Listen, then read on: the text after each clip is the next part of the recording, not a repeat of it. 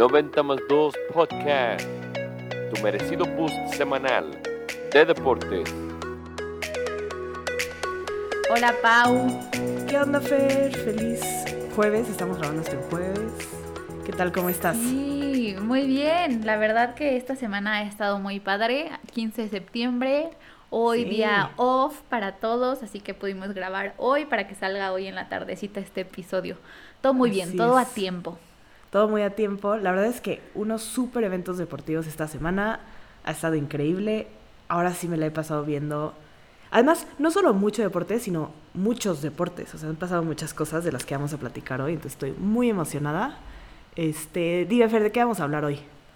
Bueno, pues como la semana pasada les vamos a dar el nuevo segmento que es el One Minute Week, que por, como tú dices, pasaron muchas cosas de muchos deportes, entonces vale la pena.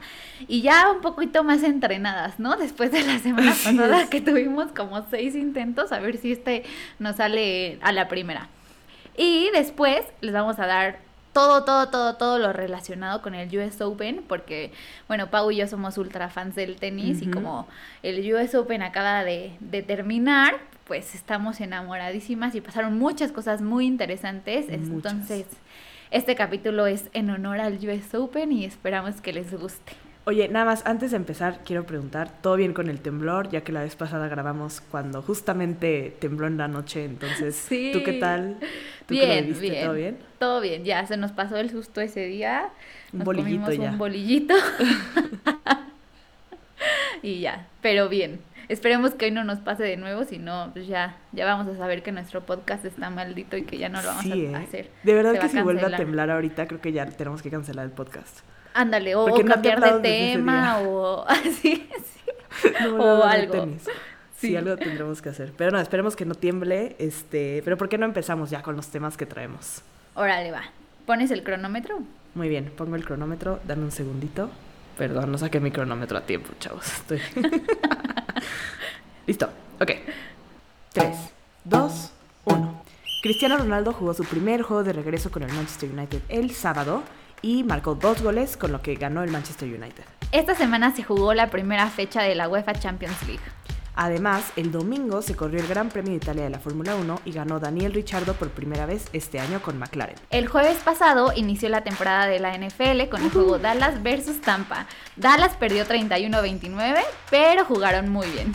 Además, si vieron ese juego, se dieron cuenta que Tom Brady viene con todo en Tampa Bay. Regresaron con su equipo, completo el año pasado y pues se ve que van a ser muy fuertes esta temporada. Y Steelers jugó contra Bills y ganaron por su defensiva que se viene muy bien para este año. Además, los Patriotas perdieron, pero no se ven tan mal con su nuevo coreback, Mac Jones. Y tiempo. Lo volvimos a ¿Cuánto lograr, Fer. hicimos? 50 ¡Eh! segundos. Estuvo bastante bien y hablamos como de los Sí. temas más relevantes. Entonces, Sí, sí, sí. creo que se logró.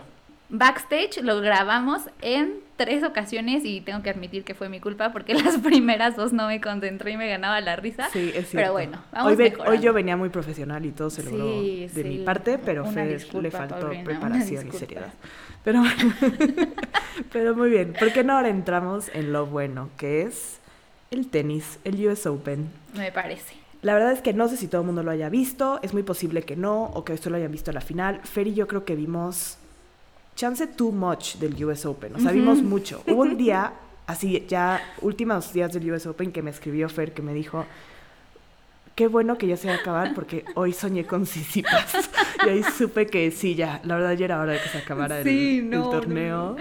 Me ¿Qué- qué me desperté dices, y dije, Fernanda, ya, párale de ver tanto tenis. O sea, soñé con Tsitsipas y con Zverev que jugábamos ping pong. O sea, de verdad que ya mi cabeza estaba tenis, tenis, tenis, tenis, tenis. Y dije, se lo voy a decir a Paulina para que le, le demos un break al tenis. Pero merecido. O sea, la verdad que fue un torneo muy, muy, muy guau. Yo Sí. la verdad, este, sí tengo que admitir que soy muy fan del tenis, o sea, se me hace un deporte súper elegante, que, que los, que los que lo juegan son súper atletas, o sea, ¿sabes qué se me hace muy interesante del tenis, Pau? Que se juega en diferentes superficies, ¿sabes? Sí, claro. Eso se me hace como muy raro, porque pues en ningún otro deporte pasa, ¿sabes? O sea, Sí. donde sea que juegues NFL, pues el estadio es el mismo. Donde Claro. sea que juegues foot, bueno, varía, cancha sintética, pasto natural, eh, combinado, lo que quieras, pero al fin y al cabo es lo mismo. Y acá no. Entonces, este, eso se me hace muy interesante. Sí, y a mí que, por ejemplo, que sean, o sea, por ejemplo, para los que no están escuchando que no siguen tanto el tenis, lo que pasa es que hay tres superficies diferentes. Existe arcilla, eh, también existe el pasto y la superficie dura. Eh, además de eso, bueno, en cada torneo, dependiendo de dónde sea y el estilo, lo que sea, hay una superficie diferente. Em, pero además, a mí lo que se me hace muy cañón es que es una persona, ¿no? O sea, es un jugador de cada lado. Puede Ajá. ser, o sea, también hay de em, Dobles. parejas, dobles, Sí. pero normalmente el, el- el que vemos es de singles. Entonces, una persona y son solitos ellos Sí, y a ver cómo le hacen. cañón. Y la verdad es que mientras más tenis ves, más, o sea, como que más le entiendes y más quieres ver y de repente ya no solo ves los Grand Slams, sino que ves otros torneitos y quieres ver otras cositas. Entonces sí, a mí me encanta, igual como, como Fer, soy súper, súper fan, cada vez más, creo. Este, y este torneo que fue el US Open estuvo, bueno, o sea, no, no sé ni cómo explicar lo cool que estuvo, pero increíble. Impresionante. Sí. Sí. O sea, nada más agregando ahí a, a otra cosa que me parece muy interesante del tenis en general. Se, el público que va, en su mayoría, se comporta, Pau. O sea, Sí. se callan. O sea, guardan silencio mientras los jugadores están, o sea, pues, también concentrados. O sea, ¿en qué otro deporte ves eso, sabes? O sea, de verdad que es como un respeto mutuo entre los jugadores y entre el público. Y no importa la cantidad de público que sea, guardan silencio, ¿sabes? Obviamente, si ya es el partido de la noche y hay un super favorito que es local y, por ejemplo, en el US Open que tienen su bebida esta eh, tradicional con el palito lleno de uvitas y lo que quieras, pues igual y la gente no se comporta tan bien porque pues hay otro otro ambiente, digámoslo así, pero en general, o sea, a mí se me hace impresionante eso, que el juez de silla les diga thank you y se callan. O Está sea, cañón. se me hace padre. Es, es pero como bueno. muy diferente a los deportes que normalmente vemos, que son el fútbol Exacto. americano, el fútbol Sí. soccer, el básquet. Este es, Ujú. es muy diferente. Y creo que vale la pena explicar varios de los puntos del tenis, porque Sí. nosotras que vemos mucho lo entendemos bien, no voy a decir que muy bien, pero bastante bien. Y creo que hay mucha gente que medio entiende, ve una final de repente, ubican quién es Nadal, ubican quién es Federer, chances saben quién es Serena Williams, pero hasta ahí. Entonces, primero partimos de lo importante. ¿Qué es un Grand Slam? ¿No? O sea, ¿qué es eso? ¿Y qué, por qué Sí. hablamos de eso? Bueno, eh, el Grand Slam es una serie de cuatro torneos, que son los cuatro torneos más importantes que hay durante un año. Mm. Estos cuatro Grand Slams son los más importantes, bueno, o sea, se les llama majors, o sea, uno por uno es un major y lo- juntos los cuatro complementan el Grand Slam, pero pues también tú puedes decir que es un torneo de Grand Slam porque forman parte del Grand Slam, ¿no? Digámoslo. Ok. Se les llama de las dos maneras. Entonces son los más importantes por dos razones. Porque tienen el mayor premio en efectivo de todos los torneos de tenis del año Uh. Y el mayor premio en puntos. Hagan de cuenta que tú como jugador de tenis vas acumulando ciertos puntos conforme vas ganando torneos, ¿no? Y pues obviamente si tienes más puntos, pues eres el top del ranking y pues eso pues es como lo más guau, ¿no? Además de pues, que ganas dinero. Entonces, eh, los cuatro Grand Slams, los cuatro torneos que forman parte de este Grand Slam, son el Abierto de Australia, que es, o sea, se los voy a decir conforme, conforme sucede, ¿no? El primero del año es el Abierto de Australia, que como decía Pau, es en cancha dura y se juega el- en Melbourne, ¿sabes? En una ciudad súper importante.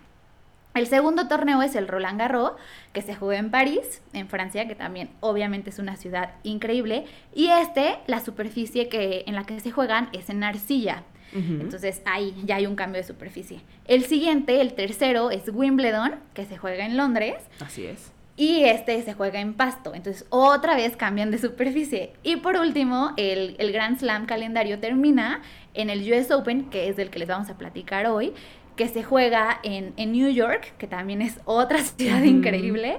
Y este se vuelve a jugar en superficie dura. Entonces, ganando los cuatro Grand Slams, eh, se dice que ganas el, el Grand Slam calendario. Y si en dado caso de que en ese mismo año, año haya también Juegos Olímpicos y ganas la medalla de oro, gran- ganas el Grand Slam dorado, que es algo impresionante que Así casi es. nunca, nunca, nunca sucede. Entonces, pues bueno, así es como se, se dividen estos Grand Slams, así es la superficie en la que juegan, las ciudades.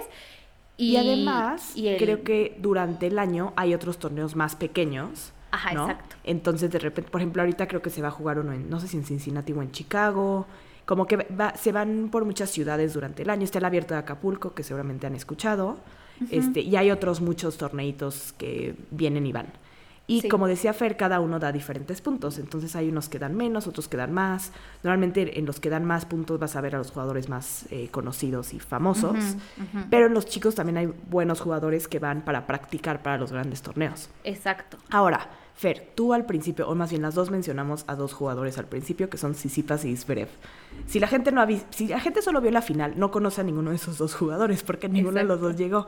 Pero, ¿por qué no nos dices quiénes son, en qué ranking están? O más bien, quién está en el ranking ahorita de los mejores jugadores. Veamos de hombres ahorita.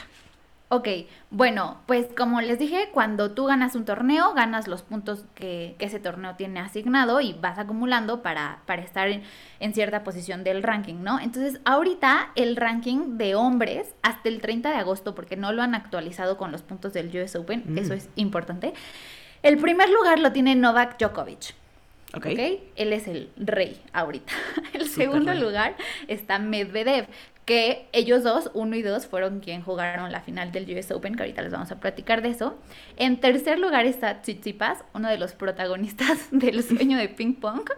y en cuarto lugar está Zverev, que es el otro protagonista. Tsitsipas eh, es de, de Grecia, Zverev es de Alemania. Y en quinto lugar está Nadal. Y otro conocido, que está hasta el lugar 9, pero que también es el rey del tenis y mi jugador favorito es Roger Federer, Claro. que es el suizo. Entonces, hasta ahorita, hasta el 30 de agosto, así tenemos el ranking. Así es. Padrísimo. De ahí la verdad es que creo que mi favorito es Nadal. Pero todos me caen. Bueno, no, no todos me caen muy bien. Eso es broma. Hay unos que me caen requete mal, pero eso es otra conversación que podemos tener Sí. después. Este, pero todos son muy, muy buenos. Por cierto, todos los que acabas de mencionar son europeos. Como que se ha dado eh, en las últimas. En la última década, yo creo, en las últimas dos décadas, chance, que los mejores tenistas hombres vienen de Europa. Ujú, Entonces todos son, pocas veces hay americanos, por ejemplo Andy Roddick, Omar D. Fish, de repente estuvo Del Potro, que es argentino, Schwartzman ahorita, pero él no sé en qué, qué ranking está, está como en el top 20 yo creo. Sí, en top 20. más de estar en top Exactamente. 20. Entonces como Sí. que sí eh, va cambiando, pero en general esos son los mejores por ahora. Sí. Ahora, Y también otra cosa interesante de ellos es que Nole tiene 34 años, que es el número uno. Y luego de ahí el 2, el 3, el 4 tienen menos de 25. O sea, son otra generación. Y luego si nos vamos a Nadal y a Federer, o sea, Federer ya tiene 40, ¿sabes? O sea, son generaciones completamente diferentes. Y lo que platicábamos tú y yo, Pau, que Djokovic, Nadal y Federer son unos masters en esto. No importa la edad que tengan, siguen ganando, siguen siendo top de lo top de lo top. Y que justamente por ellos, porque pues siguen ganando, como que esta segunda generación de, de jugadores no ha brillado todo lo que tienen que brillar, porque ellos siguen ahí, ¿sabes? Así es. Y ahora, hablando de las mujeres, este ranking ya lo actualizaron porque estos rankings los saqué de las páginas oficiales de la ATP y de la WTA. Y este está actualizado ya con lo que ganaron en el US Open y está súper interesante. La número uno es Barty, que ella antes del US Open era la número uno y pues siguió siendo la número uno, ¿no?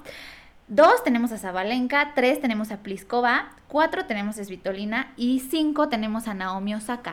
Que Naomi Osaka ya saben que es nuestra super favorita y perdón por hablar de ella de nuevo, pero Sí, no la vamos a superar. no la vamos a superar. Ella estaba en el ranking 3 cuando empezó el US Open. Y como perdió, bajó dos lugares y bajó al 5.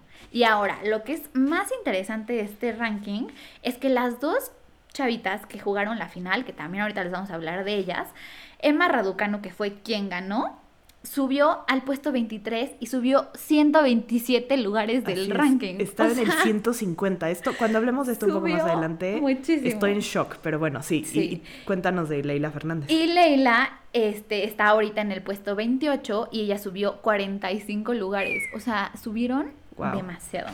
Qué cañón. demasiado, Y por cierto, algo que mencionabas es eh, Ashley Barty, que es la número uno del mundo. Ella es australiana. Luego tienes a, por ejemplo, obviamente Serena Williams. Ella es estadounidense, como lo es Venus Williams. También tienes a ahora a Leila Fernández, que es canadiense, y también está Andrescu, que es canadiense. ¿Por qué, hago. ¿Por qué estoy diciendo esto? Porque si se dan cuenta, las mujeres sí hay muchas más que han estado como en em, los primeros lugares que son no europeas, que son de otros lados. Entonces ahí se nota igual como una eh, como diferencia entre el deporte de hombre y mujeres, que como que el hombre es muy...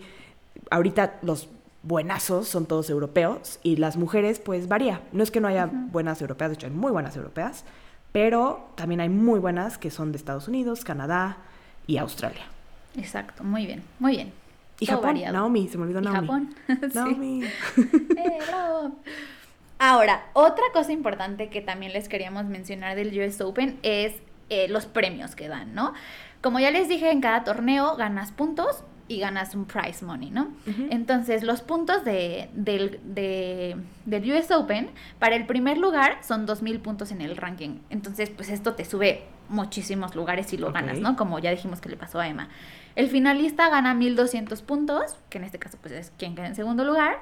Si llegas a semi son 720 puntos, y si llegas a cuarto 360 y así. Bla, bla, bla. Y ahora, en cuanto a dinero, el US Open impuso un récord de ser el torneo, el Grand Slam, que da más dinero en total, o sea, no para el ganador, o sea, en premios totales. Ok. Este año dio 57.5 millones de dólares, que pues es algo muy guau.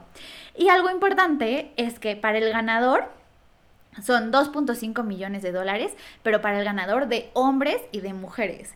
Que esto nos pareció algo muy guau, porque pues está bien, así Está debe de ser, ¿no? que bien. ganen lo mismo. Y bueno, para el segundo lugar son 1.25 millones de dólares. Y hablando de Naomi, les queremos platicar de un partido muy importante que ella tuvo en la tercera ronda, que justo lo jugó con Leila Fernández. A ver, Leila estaba en el lugar 73 de la clasificación Así y. Naomi en el 3. O sea, ¿Cuántos años tiene Leila, La Fer? diferencia. Leila tiene 18. O sea, es Creo que Bueno, tenía. 19 Sí, durante sí, sí. el torneo, ¿no? Ju- Sí. Cuando jugó con Naomi tenía 18, una semana después, tres días después, cumplió 19. o sea, es una bebé, Chavita. bebé, bebé. Ajá. Y Naomi tiene 23. Entonces, Está bien o chavita. sea, también está bien chavita, pero pues no tan chavita, pero, pero bueno.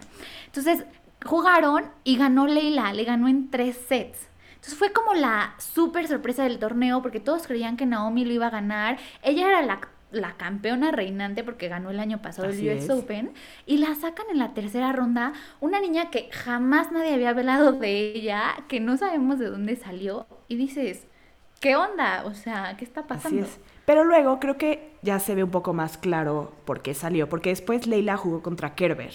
Que ella es una. Ha ganado Grand Slams. este, ahorita creo que es la número 16 del mundo. O lo era Sí. hasta antes del US Open.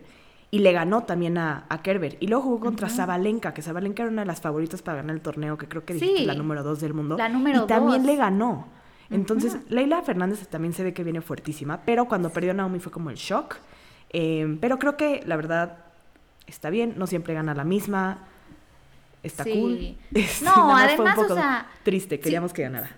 Sí, y siento que Naomi ya, o sea, también venía desconcentrada de muchas cosas. O sea, si tú te pones a ver el año que tuvo, primero ganó Australia. Cool, muy bien por ella. Luego en Roland Garros fue cuando les contamos todo este desastre de la prensa, etcétera, que se retiró.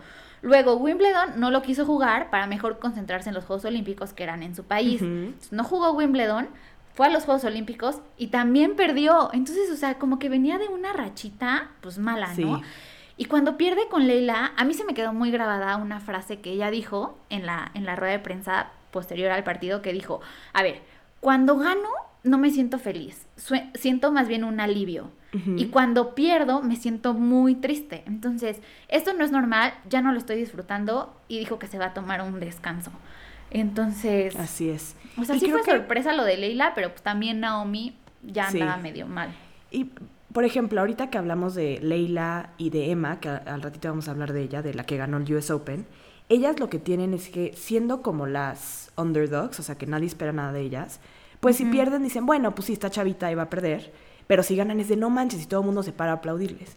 Y si. Naomi pierde o Zabalenka pierde, es como de no puedo creer que perdió. Y si ganan, es más bien como, ah, pues obvio iban a ganar.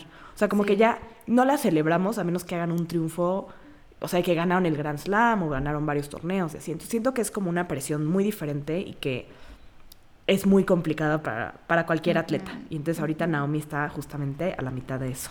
Sí, y bueno, nada más así como un ah, apartado de, de Naomi, ya que estamos hablando de ella y de Leila. El lunes se celebró el Met Gala, que es una Mm. gala así impresionante que orga- organiza este museo de Nueva York para re- recaudar fondos para el Fashion Institute de ese mismo museo.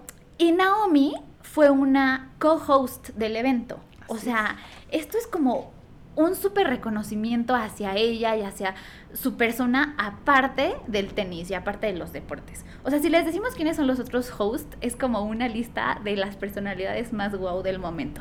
Que fue. Timothy Chalamet, seguro lo ubican, francés, guapito, actor. Amanda Gorman, que es esta poetisa que también está en boca de todos. Billie Eilish, que pues no tengo Wow. que decir nada más que su nombre. Y Naomi. Entonces, o sea, esto quiere decir que pues, su reconocimiento pues, va más allá de las canchas.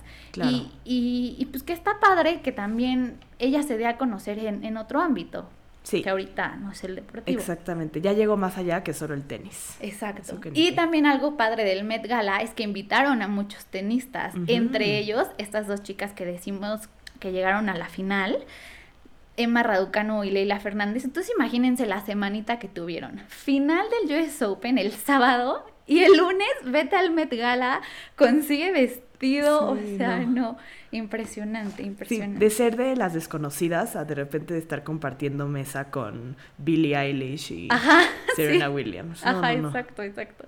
Wow. Algo padre que también me, me gustó del Met Gala y de, de Leila Fernández en específico es que ella traía un vestido que yo lo vi y dije, ah, pues sencillito, normal, padre.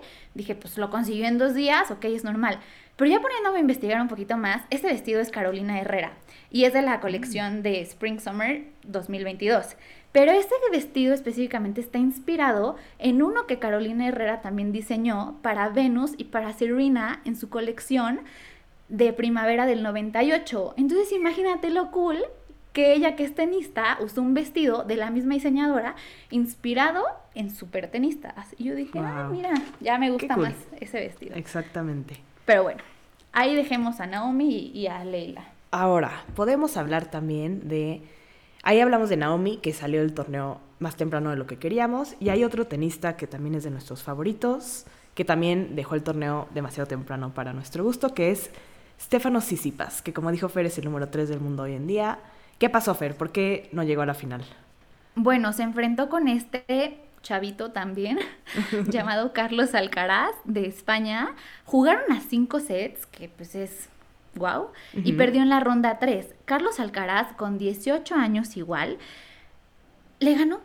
O sea, y yo no lo podía creer. O sea, Así dije, ¿qué, qué pasó aquí? Pero bueno, igual Carlos Alcaraz, como tú dices, de, de Leila, después jugó otros dos partidos. Se retiró contra este francés eh, Félix, porque su- tu- tenía como ahí una lesión. Y bueno, Tsitsipas tenía como toda la presión del mundo porque él era uno de los favoritos para ganar este torneo. Nunca ha ganado un Grand Slam, entonces como que sí, pues ahí Sí, tiene eso pendiente. Ajá, exacto. Y llegó a la final del Roland Garros este año, así que Así es. por lo Va en menos buen ahí lo camino. intentó, pero ahí va. No ahí pudo. Fue otra sorpresa de la tercera ronda.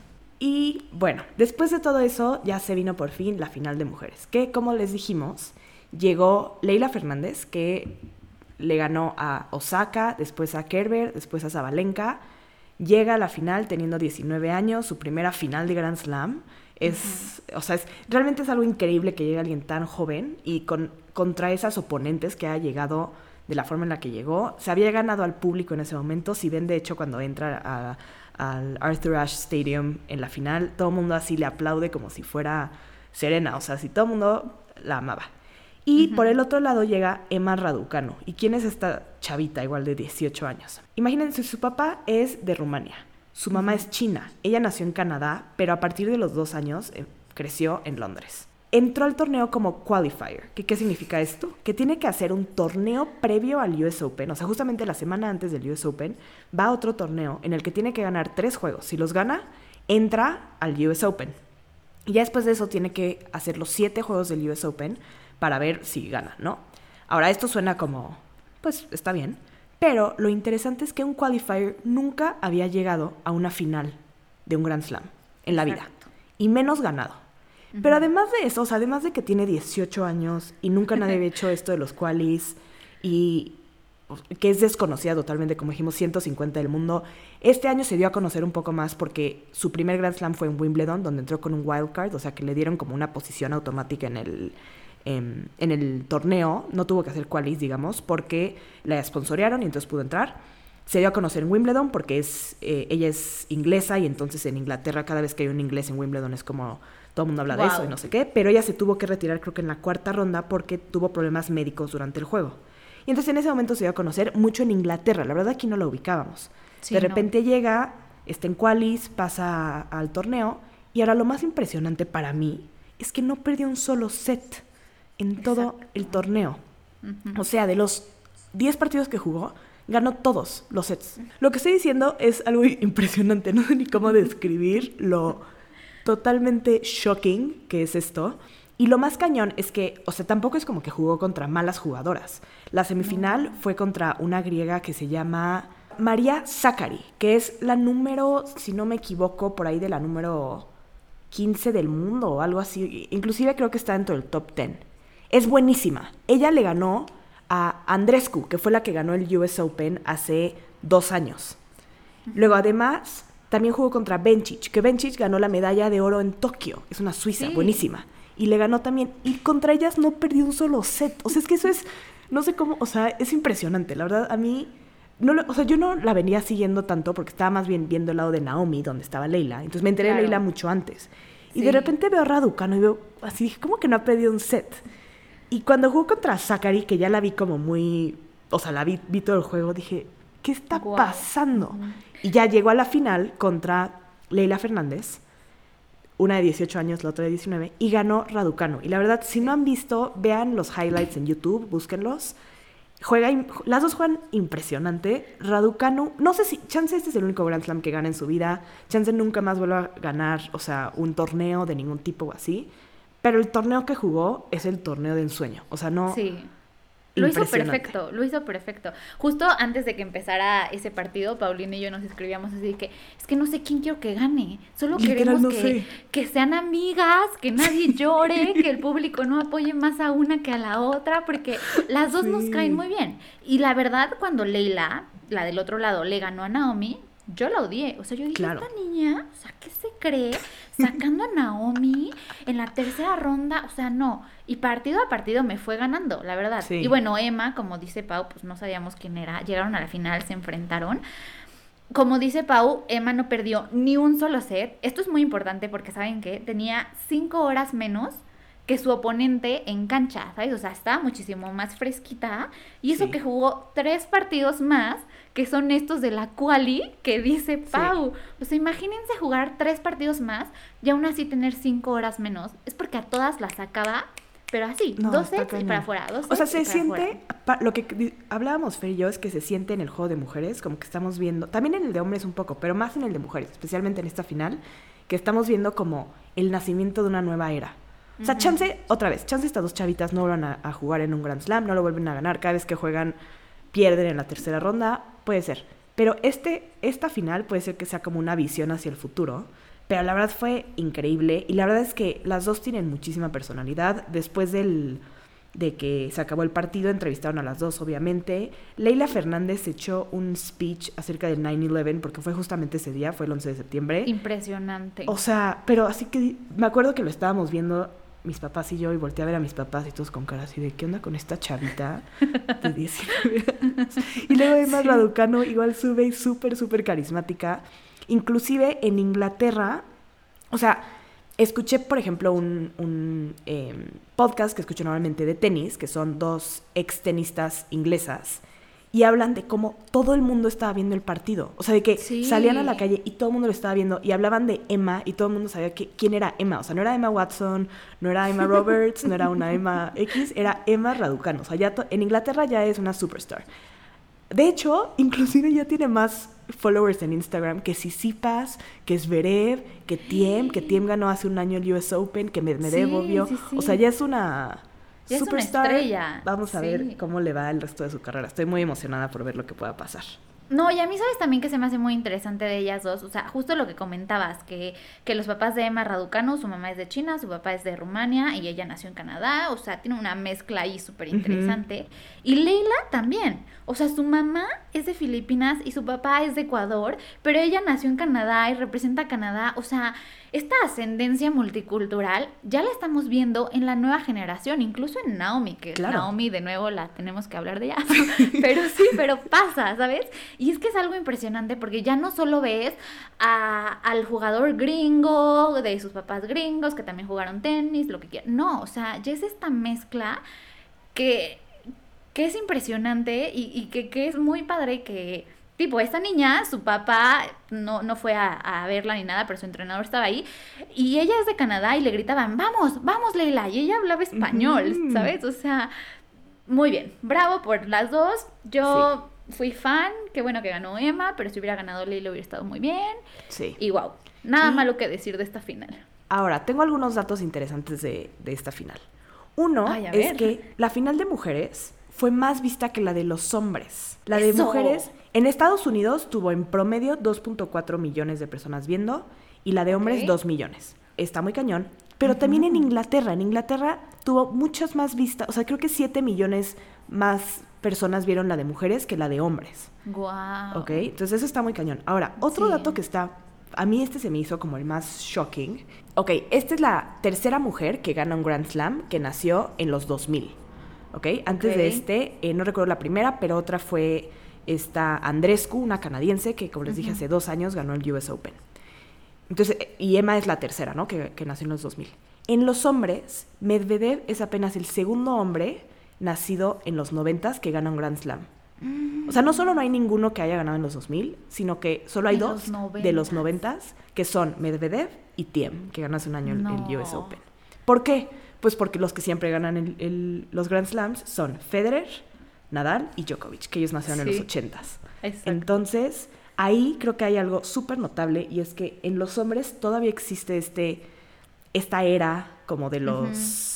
Treintones. este, treintones, que son... Pero es que son los tres mejores de la historia. Sí, el- Lo sí, podemos debatir, exacto. pero en realidad estos tres son los mejores en la historia. Y en las mujeres está Serena Williams, que es, o sea, la mejor. Serena ¿no? Williams. Es Serena Williams, pero ella ya está más grande. Y además hay otro dato muy interesante que les quiero platicar.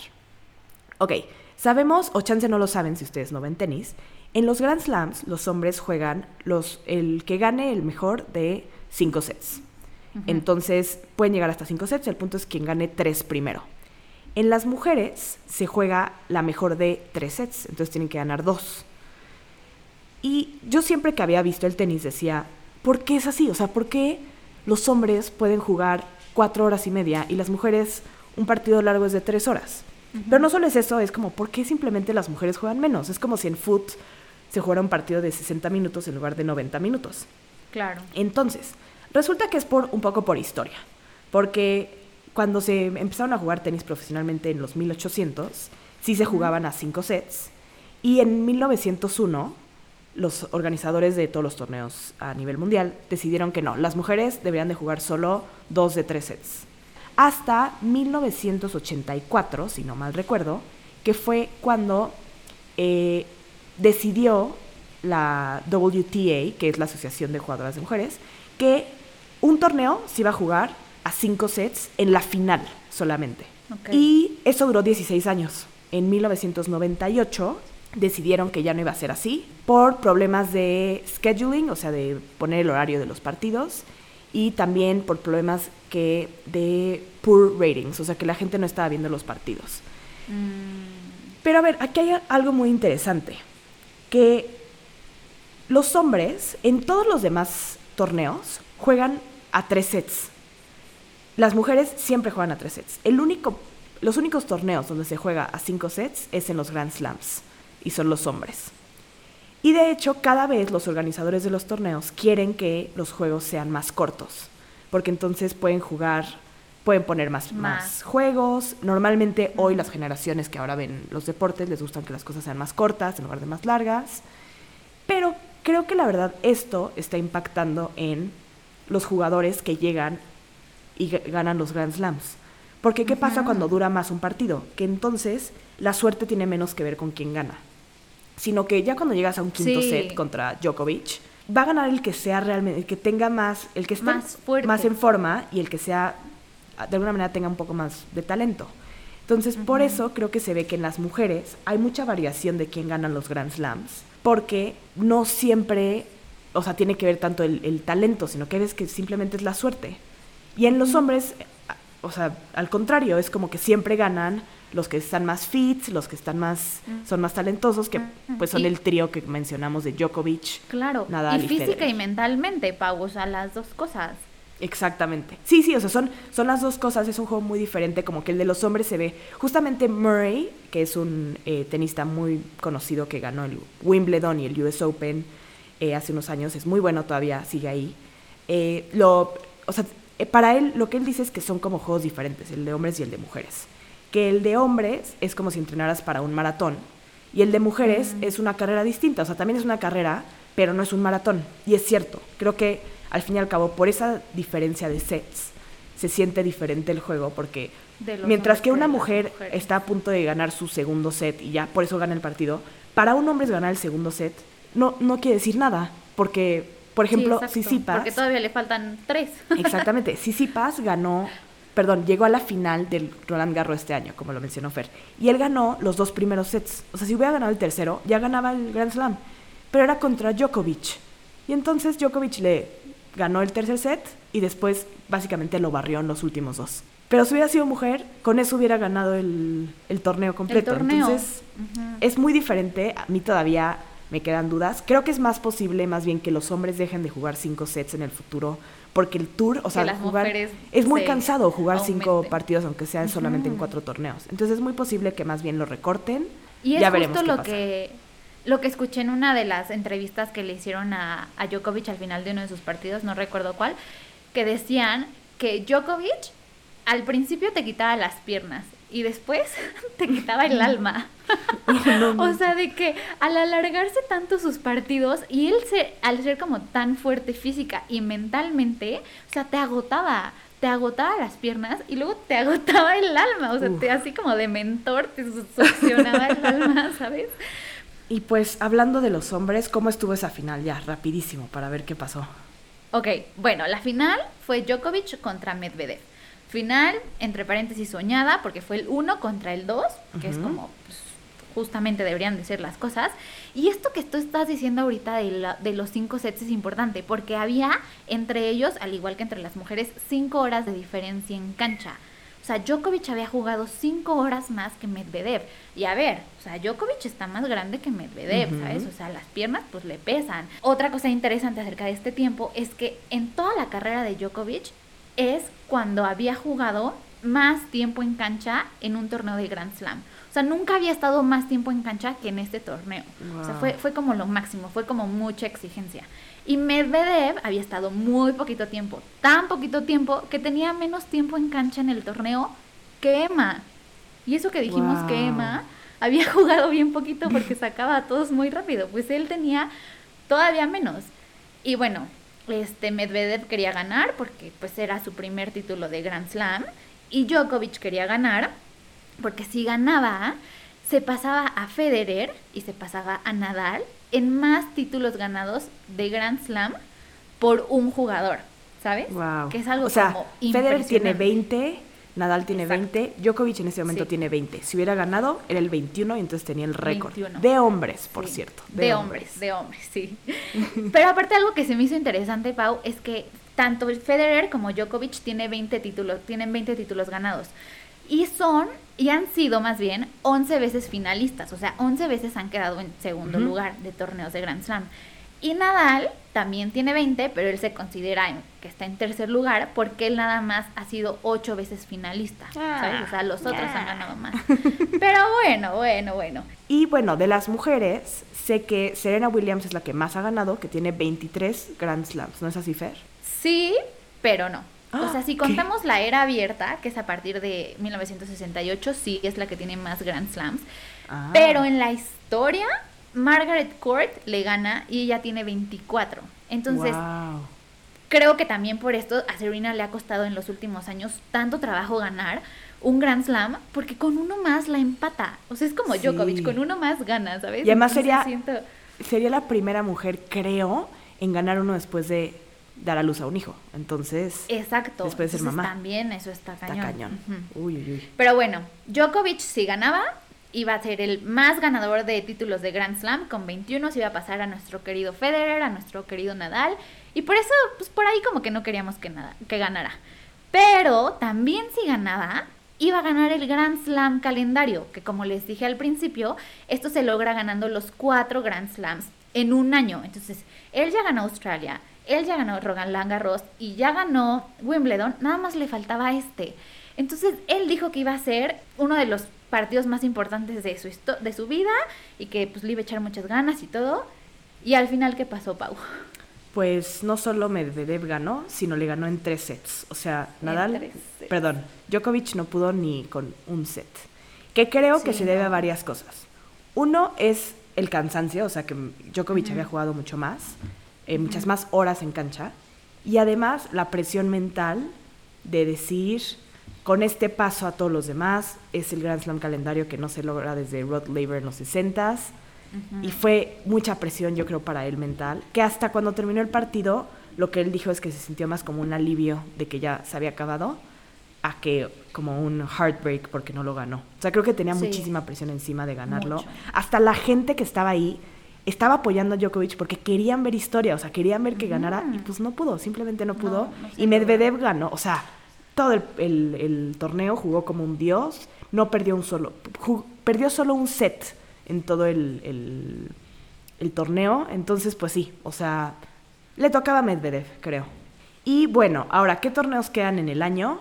Solamente, realmente grandes, quedan uno para hombres y uno para mujeres, que son los finals. ¿Qué son los finals? Pues bueno, básicamente se toman a los ocho mejores jugadores del ranking de hombres y de mujeres y juegan un torneo que es como nada más para presentar quiénes son los mejores y ver quién gana, ¿no? Entonces es como un, este, em, realmente, normalmente llegar a un finals es como un honor, porque quiere decir que estuviste entre los mejores del año.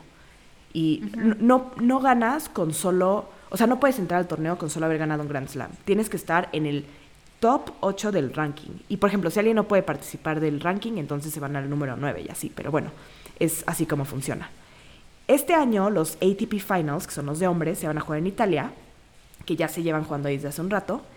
Y las mujeres, este es un dato increíble, se ha estado jugando en China. De hecho, desde el 2019 firmaron un contrato que hasta creo que 2025 o 2030 lo van a jugar en China.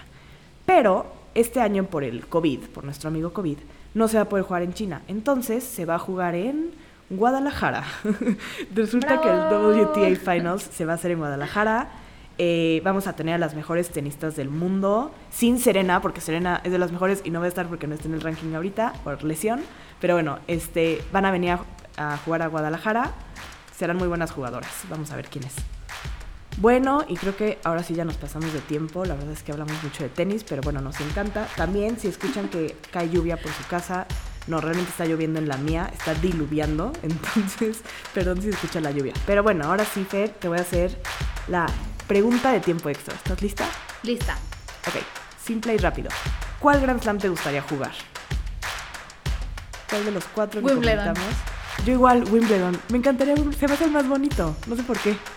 El más bonito, se visten de blanco, es en Londres, es en Pasto. Siempre van los, los de la familia Así, real rápido. y se ven todos fancy, ¿no? Sí, Wimbledon. Ya, listo. Ajá, sí. Bueno, Sí, prepárense. quiero que Kate me entregue la copa, gracias. Oye, y podemos ser pareja, ¿no? O sea, podemos ser este dobles en Wimbledon 2022. Ah. Listo. Me late, me va. late. Ya Esperemos quedamos. por ahí. Nos vemos pronto para practicar. Bueno, pues esto ha sido todo por el capítulo de hoy. Esperemos que les guste tanto, que si ya son fans del tenis, pues se les haya hecho muy interesante. Y si no son fans, que se hagan fans, viendo que, que tanto nos gusta a Paulina y a mí. Y bueno, acuérdense de seguirnos en todas nuestras redes sociales. Tenemos Twitter, tenemos Instagram. Coméntenos qué les pareció este capítulo y también de qué les gustaría que habláramos para el siguiente. Muchas gracias, Excelente. Pau. Gracias a ti, Fer. Gracias a todos. Bye. 90 más 2 Podcast, tu merecido boost semanal de deportes.